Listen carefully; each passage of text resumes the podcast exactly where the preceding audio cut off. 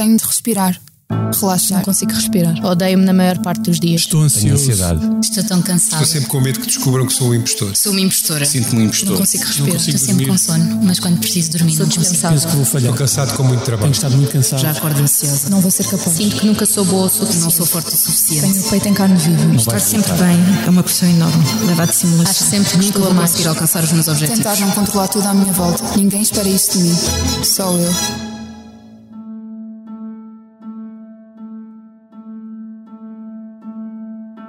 Olá, bem-vindos a mais um episódio do podcast do Expresso sobre saúde mental. Eu sou a Joana Pereira Bastos e hoje vamos falar de perturbações da personalidade, que se caracterizam por determinados padrões duradouros de pensamento, comportamento e interação social que impedem o estabelecimento de relações saudáveis e são geradores de grande sofrimento. Falaremos, em particular, da perturbação da personalidade borderline, uma das mais prevalentes e que se estima afetar pelo menos 2% da população. É uma patologia muitas vezes incompreendida, ignorada e mal diagnosticada que hoje tentaremos perceber melhor. Incompreendidos são também os que sofrem desta perturbação, frequentemente vistos como conflituosos, mentirosos ou manipuladores, portadores de um temperamento irascível ou de um particular mau feitio. Para nos explicar esta perturbação, tenho comigo o Dr. João Carlos Melo, diretor do Hospital de Dia do Serviço de Psiquiatria do Hospital Amadora Sintra e autor do livro Reféns das Próprias Emoções, um retrato íntimo das pessoas com personalidade borderline. É igualmente minha convidada Francisca Cunha, de 33 anos, que há dois foi diagnosticada com esta perturbação e está desde então a ser acompanhada. Muito obrigada aos dois por terem aceitado este convite. Obrigada. Muito obrigado. Esta é a nossa voz, a voz da Medis, sempre ao seu lado no acesso, prevenção e acompanhamento da saúde, com produtos e serviços que fazem bem ao corpo e mente. A cobertura de saúde mental, com psicólogos e psiquiatras online, e as ferramentas necessárias para um melhor conhecimento e acompanhamento da sua saúde mental estão disponíveis para todos os clientes. Saiba mais em medis.pt. Que voz é esta? É a voz de quem está e estará sempre ao seu lado. A Medis. Dr. João Carlos Melo, comece por si. Como eu referi na introdução, estamos a falar de um problema de saúde mental que ainda é desconhecido para a maior parte das pessoas. Por isso pedi-lhe que nos explicasse um bocadinho melhor, afinal, o que é isso de perturbações da personalidade. Estamos a falar de doenças?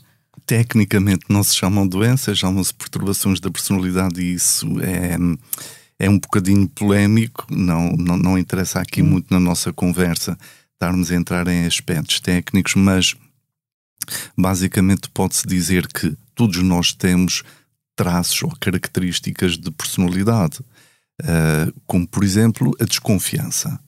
Todos nós temos algum grau de desconfiança, porque senão estávamos sempre a ser enganados, não é? Claro. Um, alguém, alguém diz: olha, você assina, assina este papel e transfira-me mil euros. Se fizer isso, eu ponho na sua conta 20 mil. Se, se nós não formos um bocadinho desconfiados, vamos cair nisto. Quem diz isto diz outras coisas. Todos nós temos traços uh, obsessivos, se não vivíamos no caos, ou seja, alguma organização e tudo isso. E, portanto, uh, há muitas características de personalidade, muitas perturbações de personalidade, o que faz com que, pronto, os traços não são uh, negativos ou patológicos em si. Aquilo que torna determinadas características de personalidade uh, uma perturbação da personalidade é quando essas características se tornam excessivas, uh, desadaptativas e que a pessoa usa na maior parte das circunstâncias e que afeta a vida delas, como por exemplo a pessoa estar constantemente desconfiada, a ver segundos sentidos no que as pessoas dizem uh, e, e, e, portanto, a sentirem-se enganadas, que as outras pessoas estão a, a enganar. E, portanto, quando uh, têm estas características, os traços de personalidade depois uh, consideram-se perturbações da personalidade propriamente ditas. Há várias, algumas sobrepõem-se, uh, e portanto há... Quais são as principais, só para termos resumidamente? Resumidamente, consideram-se oficialmente três grupos, precisamente porque em cada grupo há, há um, aspectos em comum, mas depois os três grupos são diferentes. Por exemplo, no primeiro grupo, uh, a esquizoide e a paranoide. A paranoide foi aquilo que eu disse da desconfiança, por exemplo. Esquizoide, uh, pronto, são aquelas pessoas que não gostam de estar com as outras, tem uma vida interior muito rica, mas a vida relacional e, e o interesse por, pela vida em geral e pelos temas do dia a dia não lhes interessa nada. Ou seja, são antissociais, digamos assim. Antissociais não no sentido moral ou, ou, ou criminal do claro, termo, sim, não é? Sim. Mas pronto, são pessoas que podem ser muito inteligentes, muito criativas uh, nos seus trabalhos individuais, uh, como enfim, cientistas, filósofos, etc. E, portanto, não é que seja muito comum, mas algumas pessoas têm algumas destas características. Uhum, uhum. E no caso da perturbação uh, da personalidade borderline, que será, enfim, aquela que vamos explorar mais aqui, uhum. que é uma das mais prevalentes, quais são os, as principais características? O, o, não, não é fácil, isto é um dos problemas, é a dificuldade em fazer o diagnóstico. Porquê? Porque, uh, por exemplo, numa depressão, Uh, nem sempre é fácil perceber que uma pessoa está deprimida, porque a pessoa pode ter uh, sintomas físicos, mas no fundo está deprimida. Ou pode ter dificuldades do apetite, do sono, uh, desinteresse, lentificação, mas não estar triste. não é fácil, mas o humor deprimido, ou seja, o desânimo, a tristeza, a falta de esperança, tudo isto é o núcleo de uma depressão. Uhum. Depois, os outros sintomas que eu referi há pouco são acessórios ou estão associados, digamos assim, mas há este núcleo. A perturbação borderline não tem um núcleo, tem vários núcleos. Rapidamente, há um que é a desregulação das emoções. Uh, todos nós temos uma espécie de um termostato, digamos assim, como na, naqueles aquecedores a óleo, a gente liga e se não tivesse um termostato, aquilo ia aquecendo até arrebentar. Tem um termostato, faz com que a partir de um certo ponto uh, desligue automaticamente. O que acontece com a maioria das pessoas é uma pessoa uh, irrita-me, é injusta comigo, uh, ou tira-me do sério, enfim, qualquer coisa. Não é preciso eu fazer um grande esforço, faço um esforço para controlar se estou numa situação social, por exemplo. Mas as pessoas com perturbação borderline não conseguem. E, portanto, não é que não se esforcem, esforçam-se mais do que as outras, mas realmente não conseguem porque não têm o tal termostato. Portanto, que é explodem é? mais facilmente. Explodem mais facilmente. E o que é que as faz explodir? Para já, o, o, o facto de serem pessoas hipersensíveis, como uma pessoa que tenha uma tendência alérgica. Não é as, as plantas, o, o, pó, o ácaro, o, os ácaros uhum. do pó não nos fazem mal, não nos vêm atacar. Mas são estímulos mínimos que não afetam ninguém. Mas se uma pessoa tem uma tendência alérgica, esses estímulos desencadeiam reações alérgicas grandes. As pessoas com perturbação borderline têm, têm uma grande hipersensibilidade. Às vezes não parece. Porquê? porque não mostram isso assim. Eu estou muito sensível, não me magoos, isso magoam os meus sentimentos. Não reagem assim. Reagem de uma forma mais agressiva. Mais exacerbada. Mais, mais exacerbada, porque isso faz parte do temperamento da pessoa. Quando a gente mais à frente falar sobre as causas, uhum. poderemos falar assim um pouco sobre isso. Mas um, injustiças, uh, críticas, uh, possibilidades, hipóteses de rejeição, de abandono, uh, fazem com que a pessoa uh, fique muito, muito magoada e reaja com esse descontrole das emoções, que pode assumir ataques de raiva ou de partir coisas. Curiosamente, as pessoas tendem mais, nesse caso, para controlar as emoções, a fazer mais mal a si próprias do que os outros, do que aos outros. Uhum. Pronto, basicamente para não estar aqui assim a monopolizar, mas só para responder à sua pergunta. Há vários núcleos. Um deles é a desregulação das emoções. Uh, o outro é a impulsividade, que se manifesta de várias formas. Uh, comportamentos, uh, escolhas, não pensar nas consequências e, portanto, tomar opções de vários tipos sem pensar nas consequências. Portanto, de uma forma impulsiva dificuldades nas relações com as outras pessoas, uh, Pode haver várias razões para que uma pessoa tenha dificuldades nas relações com os outros, mas neste caso é porquê? Por causa das angústias muito típicas desta perturbação. A angústia de rejeição, a angústia de abandono e a angústia de separação. Aquilo que para uma pessoa comum não passa de uh, uma dor, um, sofrimento, um mal-estar de uma pessoa abandonou-me, ou uma pessoa teve uma atitude rejeitante, ou uma pessoa foi injusta comigo, com as pessoas com esta perturbação, a dor é insuportável. Isto não é uma figura de estilo, é mesmo insuportável. Não há nada neste mundo que consiga parar. E quando a pessoa reage por ser atacada, e a reação é tanto mais intensa quanto maior foi o ataque, mesmo que não se veja de fora. Uh, e o que é que a pessoa faz para parar com esse sofrimento? Só se a pessoa saísse de dentro de si, não pode. O que é que a pessoa faz? Comportamentos autolesivos, cortar-se, queimar-se, uhum. uh, bater com a cabeça nas paredes e outras coisas mais dramáticas Ou ainda. Tal questão de partir coisas, de e outras mais dramáticas ainda de, de fazer mal a si próprias.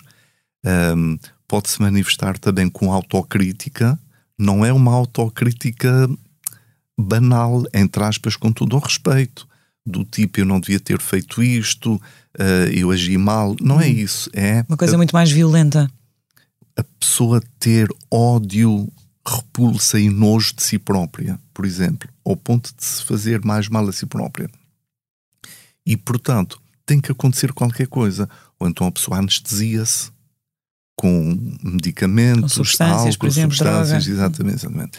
Portanto, hum, a desregulação das emoções, a impulsividade, as dificuldades nas relações com as outras pessoas, o vazio interior, que é insuportável, pode dar um sentimento de morte, a pessoa estar morta por dentro, o que leva algumas pessoas para se sentirem vivas a terem comportamentos que se costuma chamar para, para mexer com a adrenalina. Coisas do tipo conduzir eh, e fechar os olhos, uhum. por exemplo. Conduzir a altíssimas velocidades. Quer dizer, enfim, disparar a adrenalina para se sentirem vivas. Exato, para se sentirem vivas, exatamente. E o outro ponto é um, alterações cognitivas na memória, uh, às vezes uma dificuldade em distinguir o que é que é real, o que é que não é. Portanto, se uh, fenómenos quase psicóticos, uh, alucinações que não são tão intensas, não são tão dramáticas como numa psicose. Uhum. Borderline quer dizer entre a neurose e a psicose. Portanto, está no limite, de alguma no forma, limite. na fronteira. No limite. Portanto, há aqui vários núcleos em algumas pessoas predominam mais uns do que outros. Mas há uma autora que estudou muito, muito bem, tem estudado ao longo de décadas a perturbação borderline, que disse assim: Mas então qual é o núcleo disto? O início da pergunta: qual é o núcleo? E ela respondeu: Nós podemos considerar duas coisas. Uma, um sofrimento insuportável. Um sofrimento diferente de tudo o que a gente possa imaginar. Não é tristeza, não é desespero, uh, não é raiva, não é irritação, não é nada disso. É tudo isto junto, mas de uma forma exacerbada, ao ponto da pessoa não aguentar e ter que fazer alguma coisa. Isso deve ser quase uma convulsão interior. Uma convulsão interior que só para com uma crise de raiva ou a pessoa fazer-se mal a si própria, etc. E, portanto, qual é o núcleo? É esta dor, este sofrimento e uma forma uh, desajustada de lidar com isto. Quando uma pessoa se corta, não é? A gente vê algumas jovens que se cortam, têm marcas, hum. etc. Por que é que as pessoas se cortam? Há várias funções, mas uma das funções naquilo que nós estamos a falar é uh, isso faz com que a dor, o sofrimento mental se apazigue a pessoa corta-se, uhum. vê o sangue e acalma. Portanto, a dor física aí, de alguma forma, aliviar, uma tentativa de Exatamente. aliviar a dor psicológica. Isso mesmo, isso uhum. mesmo. Francisca, Francisca foi uh, diagnosticada há cerca de dois anos com esta perturbação.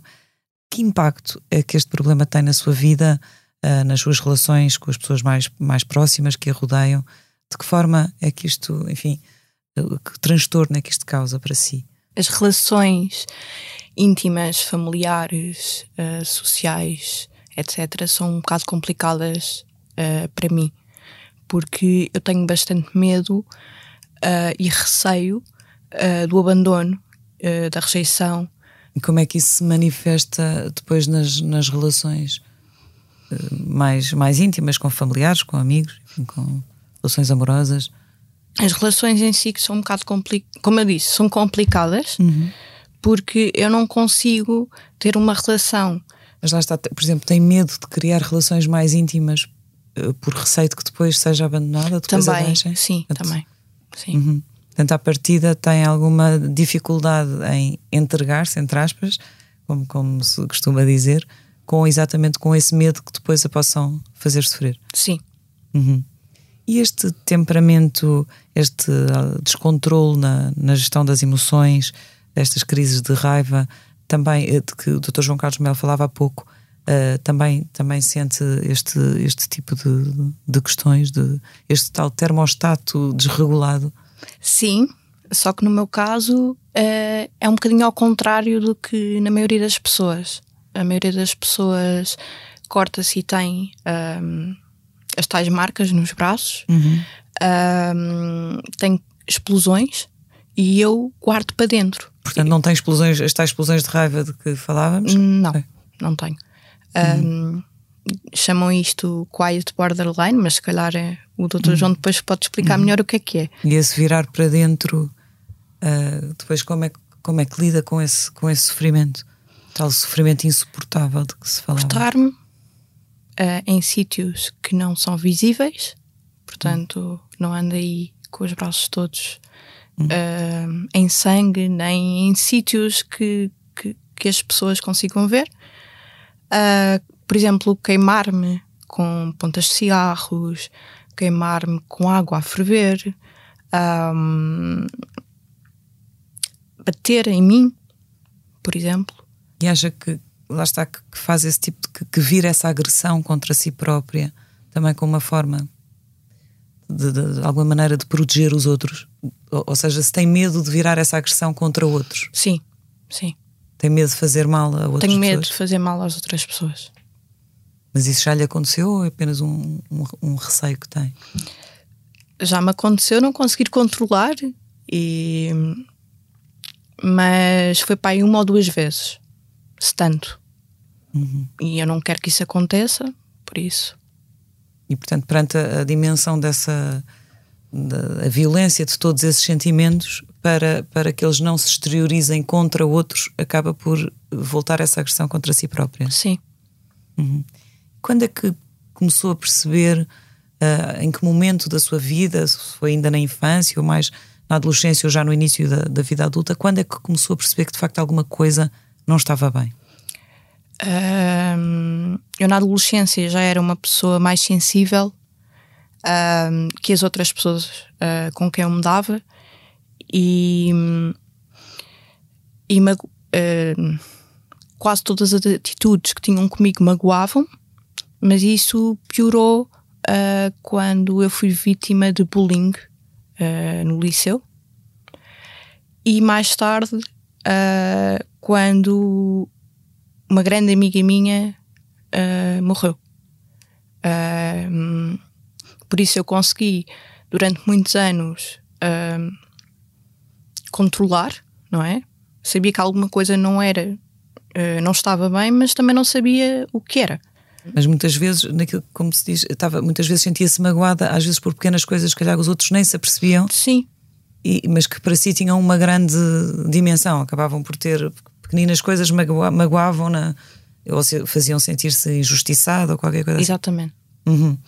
E depois, quando uh, descobri uh, que tinha borderline e comecei a perceber uh, a doença, percebi que afinal não era esquisita, não era uh, má, não era louca, era uma doença.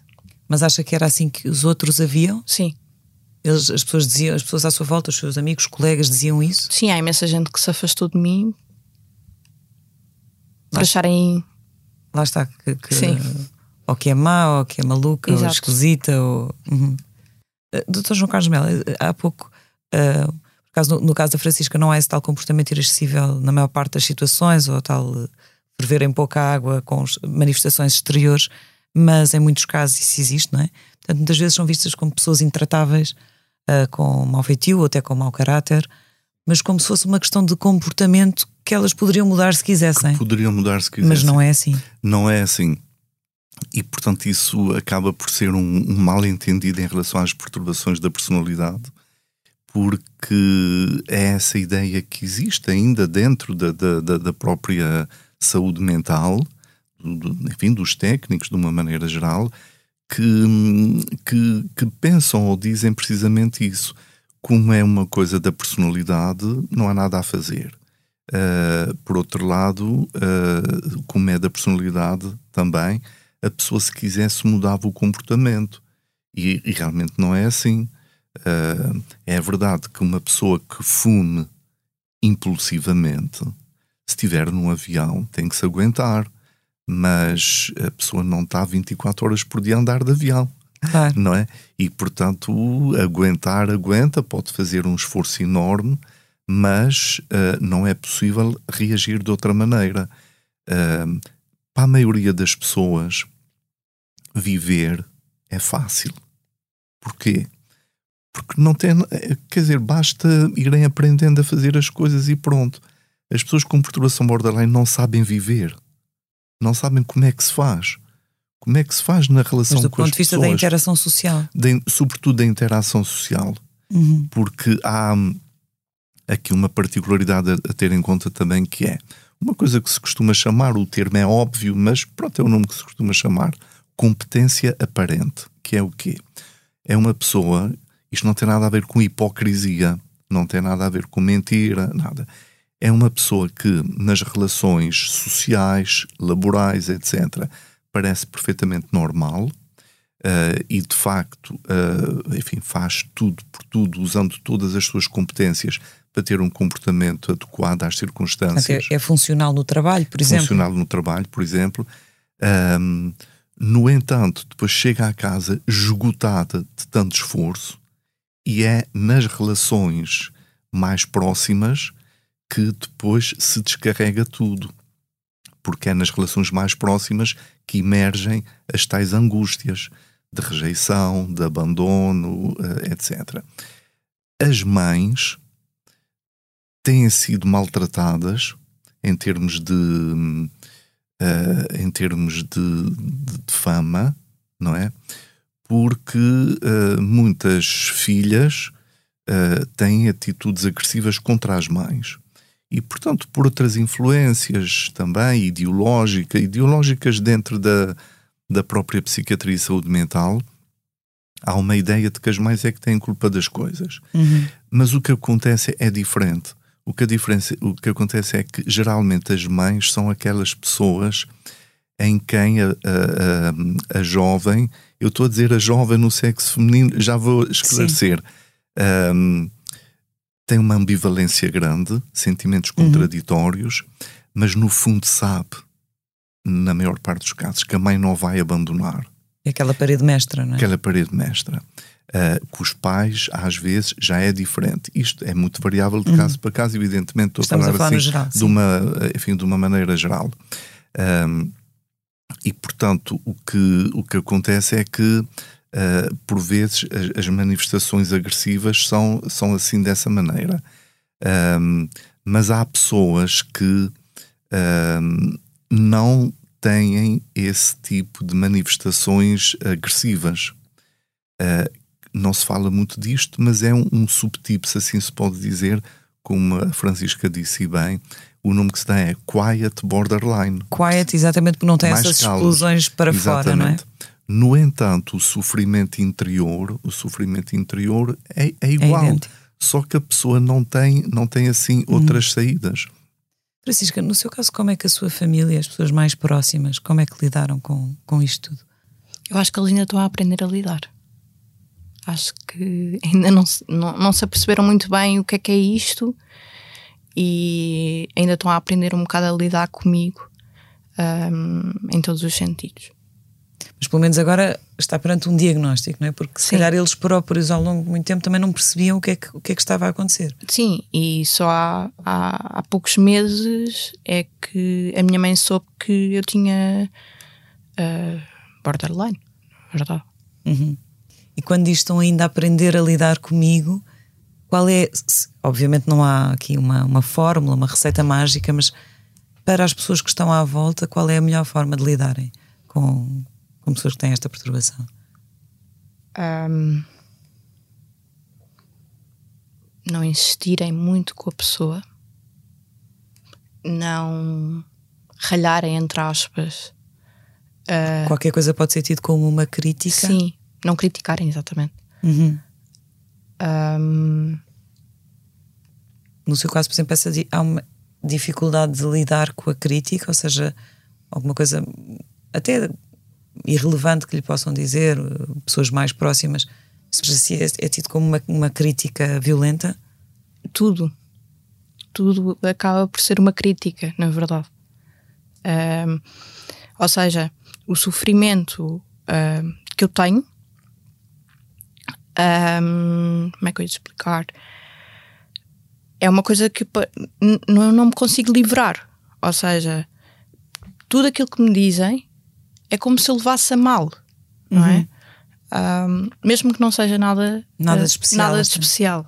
Mas eu fi- fica, fico a corroer isso.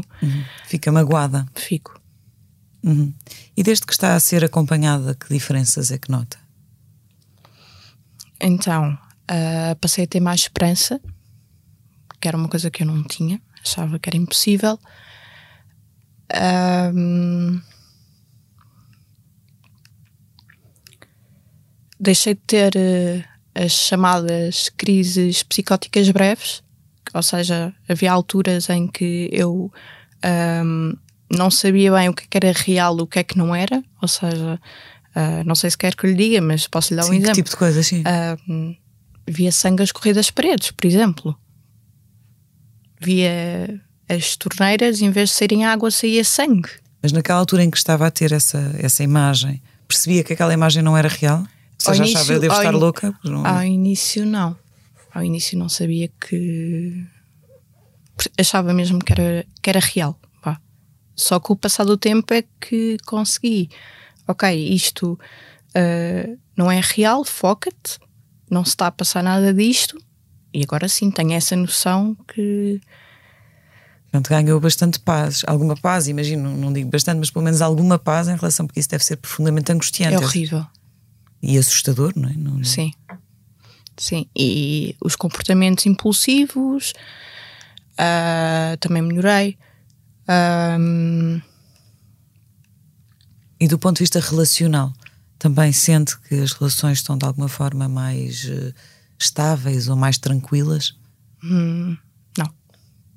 Por enquanto ainda não, mas não quer dizer que mais tarde ou mais cedo não, não sinta isso. Não venha a acontecer. Sim, acho que o que melhorou mais foi os tais comportamentos, foi também as crises dissociativas, crises conversivas. O que é que são crises conversivas? é mais fácil a doutora João explicar. São, são crises motivadas, que podem acontecer em muitas situações clínicas, que são motivadas por um excesso de ansiedade ou um excesso de medo.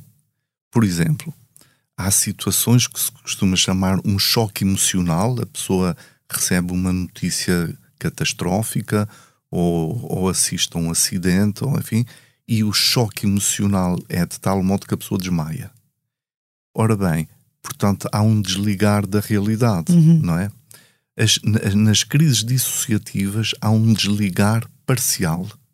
Portanto, a pessoa fica ahm, como se estivesse hipnotizada, ah, consegue saber sair daqui, abrir a porta, ir para o outro lado, enfim, ou pode ficar parada, ou pode dizer coisas sem nexo aparente, e depois, quando, ah, quando cai em si, digamos assim, a pessoa depois não se lembra do que aconteceu.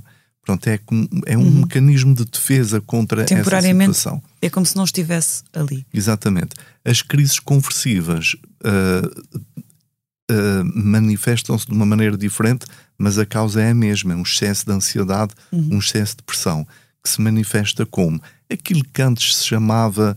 Uh, enfim, chama-se menos por uma questão de estigma, mas é igual uh, crises histéricas, não de exuberância de comportamentos, mas de uma parte do corpo fica paralisada, ou a pessoa fica com formigueiro, ou deixa de conseguir falar. Portanto, tem ali manifestações psicossomáticas de alguma forma. Exatamente, exatamente. E portanto a pessoa fica paralisada, não anda.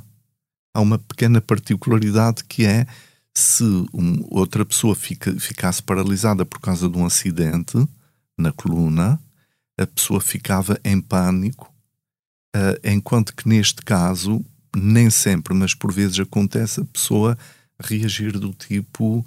Uh, mas já viram a chatice que me aconteceu agora? Não, não consigo andar, estou paralisado. Isto acontece cada uma às vezes, o que uhum. leva as pessoas a pensar, as outras pessoas, que a pessoa está a fazer fita. Uhum. Mas, e são estes casos aqueles que têm mais sucesso com bruxos, curandeiros, etc. Porque, como não há uma lesão, uhum. através de uma atitude sugestiva. Então, as pessoas acreditam mesmo que ficaram curados por causa de, daquele bruxo ou daquele curandeiro. E, exatamente. E, portanto, quanto mais exuberante é o ritual, mais eficaz é o desaparecimento desses sintomas. Uhum. Vou-lhe dar um exemplo Peço desculpa se choco algumas pessoas a dizer isto, é, mas enfim, é a minha opinião. Uh, o, a atitude uh, destas que eu referi de sugestão mais eficaz que existe no mundo é eficaz porque tem um ritual complexíssimo, que é o que? O exorcismo. Uhum. Como o diabo não existe, uhum. não é? A pessoa está convencida que tem o diabo dentro dela. Se eu disser assim, oh diabo, sai de dentro desta pessoa. O diabo não sai. Mas se houver um grande ritual e toda a gente estiver a acreditar em tudo o que está a acontecer, Haver uma isto é coisa é eficaz. muito que me desculpem, porque há certas coisas que não se pode falar, que as pessoas ficam muito ofendidas com certas opiniões. Mas, ou seja, se houver ali um grande aparato, uma coisa muito melodramática, como não sei o quê, depois as pessoas mais facilmente acreditam que, que, foi eficaz. E o que é que se sabe sobre as causas uh, desta perturbação? Por várias influências, nomeadamente por uma determinada visão da psicanálise, mérito lhe seja dado à psicanálise. Uh, e, uh, e pronto, sem nenhum tipo de ingratidão, porque é a, a minha formação uhum. é em grupo análise, não é em psicanálise, é em grupo análise, mas uhum. uh, os princípios são, são os Analíticos. mesmos, uhum. exatamente. durante décadas, foi a psicanálise quem melhor estudou as pessoas com perturbação borderline. E, portanto, como, como de uma maneira geral, a, a, a, psicanálise tem mais em conta porque é o seu objeto de estudo. A experiência vivida, não é? A, a questão do trauma. Exatamente. Uh, portanto, por vezes toma-se isso como a totalidade da realidade, negligenciando-se o resto. Cada vez mais há uma integração Há desde o ano 2000 uma nova sociedade internacional que se chama Sociedade de Neuropsicanálise. Uh, pronto. E, portanto, há aqui um estudo de outras causas, nomeadamente de origem mais biológica ou genética. Biológica e genética, exatamente. Uhum. Hoje em dia, o que é que se considera? Que o componente genético tem um peso de 50%. Há um temperamento específico das pessoas com perturbação borderline, que se não tiverem esse temperamento, pode-lhes acontecer tudo na vida mas não vão ter uma perturbação borderline. Podem ter uma perturbação de stress pós-traumático, podem ter uma psicose, podem uhum. ter tudo. Mas não vão ter esta questão. É preciso este temperamento. Este temperamento basicamente consiste em duas coisas. Uma, uma hipersensibilidade, como a gente já falou, uhum. e um outro componente que é de protesto, de reação, de irritação e de fazer ver aos outros o sofrimento uhum. que têm e apelar e protestar com os outros e obrigar os outros a, uhum. a salvar a pessoa, a melhorar a pessoa, mesmo acusando, etc. Ora bem, estes dois componentes do temperamento nem sempre uh, coexistem na mesma proporção. Uhum. Uh, enfim, a Francisca permitiu que eu uh, pudesse falar sobre isto. No caso da Francisca, é mais a parte do, do temperamento, uhum. uh, da parte da hipersensibilidade, e não a outra parte. Por isso é que é mais quiet borderline. Uhum. Havendo este temperamento, se a pessoa ao longo da vida for tendo experiências traumáticas. No caso da Francisca, por exemplo, a tal perda da grande amiga, não é? Em quem... Exatamente, foi uhum. talvez o auge, embora tivesse havido outra, o bullying, uh, outras perdas na família e, portanto, isso teve. Uhum. Portanto, esse conjunto de coisas eh, acabaram por também ajudar a desencadear Exatamente. algo que já, de alguma forma, já havia uma predisposição para acontecer. Exatamente. Por vezes, nas pessoas mais sensíveis, as experiências chamadas normativas também são perturbadoras e também podem contribuir. O que é que são as experiências normativas? É aquilo que todos nós temos que passar pela vida e que é, é necessário uma capacidade de adaptação grande e que para algumas pessoas é mais difícil do que outras. Uhum. Ir para o infantário, ir para a escola, uh, os novos amigos, os primeiros amigos, as primeiras desilusões, uhum. todas as mudanças na vida que requerem adaptação também contribuem. E, portanto, com este temperamento e com as experiências difíceis uhum. e, sobretudo, as traumáticas, uh, o, no conjunto disto surge depois os sintomas da perturbação borderline. Uhum. Uma vez li umas declarações suas a propósito desta perturbação, dizendo que se, tratava, que se tratava de um verdadeiro problema de saúde pública. Isso tem a ver, por exemplo, com o facto de ser sabido que cerca de 75% das pessoas com esta perturbação acabam por fazer uh, tentativas de suicídio ao longo da vida e 10% acabam mesmo por, por ter má vida. Por, por ter má vida, exatamente porque hum, são tentativas de suicídio que não são chamadas de atenção, como se diz às vezes de uma forma depreciativa, uhum. se bem que quando uma pessoa se está a afogar na praia e se põe a gritar socorro, socorro que eu vou morrer, está a chamar a atenção, uhum. mas é porque está em modo de sobrevivência. Claro. E se a pessoa começar a dizer venham socorrer-me que eu, que eu não sei nadar, a pessoa está a ser mentirosa, porque a pessoa sabe nadar, uhum. mas naquela aflição diz aquilo não é? E, portanto, são pessoas que sofrem muito, consomem muitos serviços de saúde, passam por vários especialistas, fazem vários tipos de tratamento, vão muitas vezes às urgências por causa dessas tentativas uhum. de suicídio.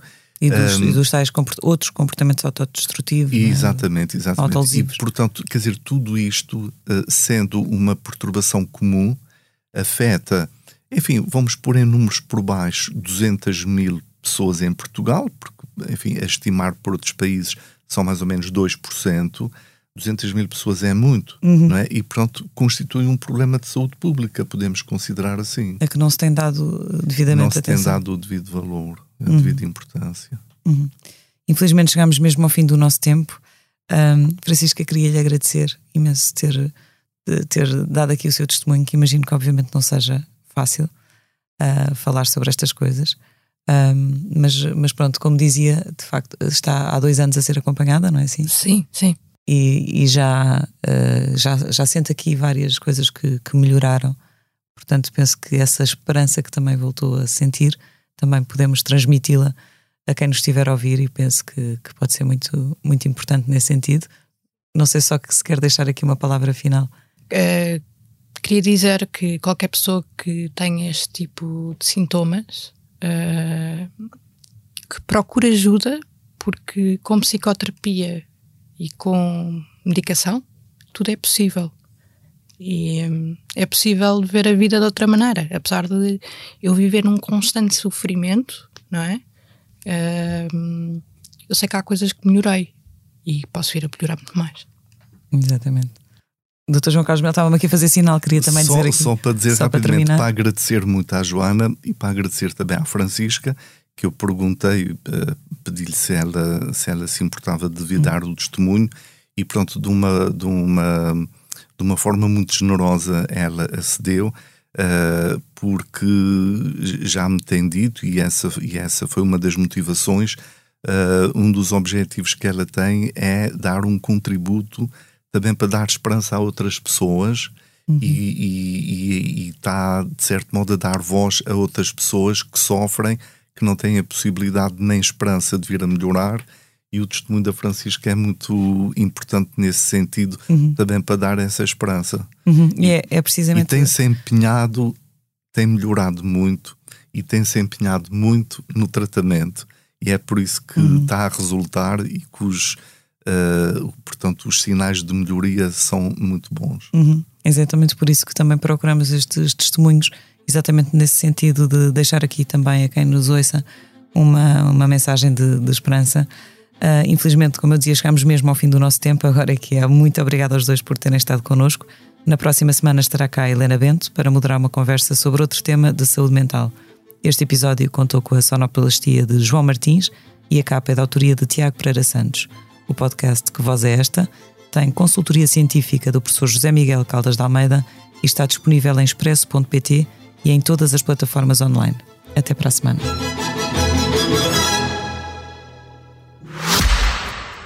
Esta é a nossa voz, a voz da Medis, sempre ao seu lado no acesso, prevenção e acompanhamento da saúde, com produtos e serviços que fazem bem ao corpo e mente. A cobertura de saúde mental, com psicólogos e psiquiatras online, e as ferramentas necessárias para um melhor conhecimento e acompanhamento da sua saúde mental estão disponíveis para todos os clientes. Saiba mais em medis.pt. Que voz é esta? É a voz de quem está e estará sempre ao seu lado. A Medis.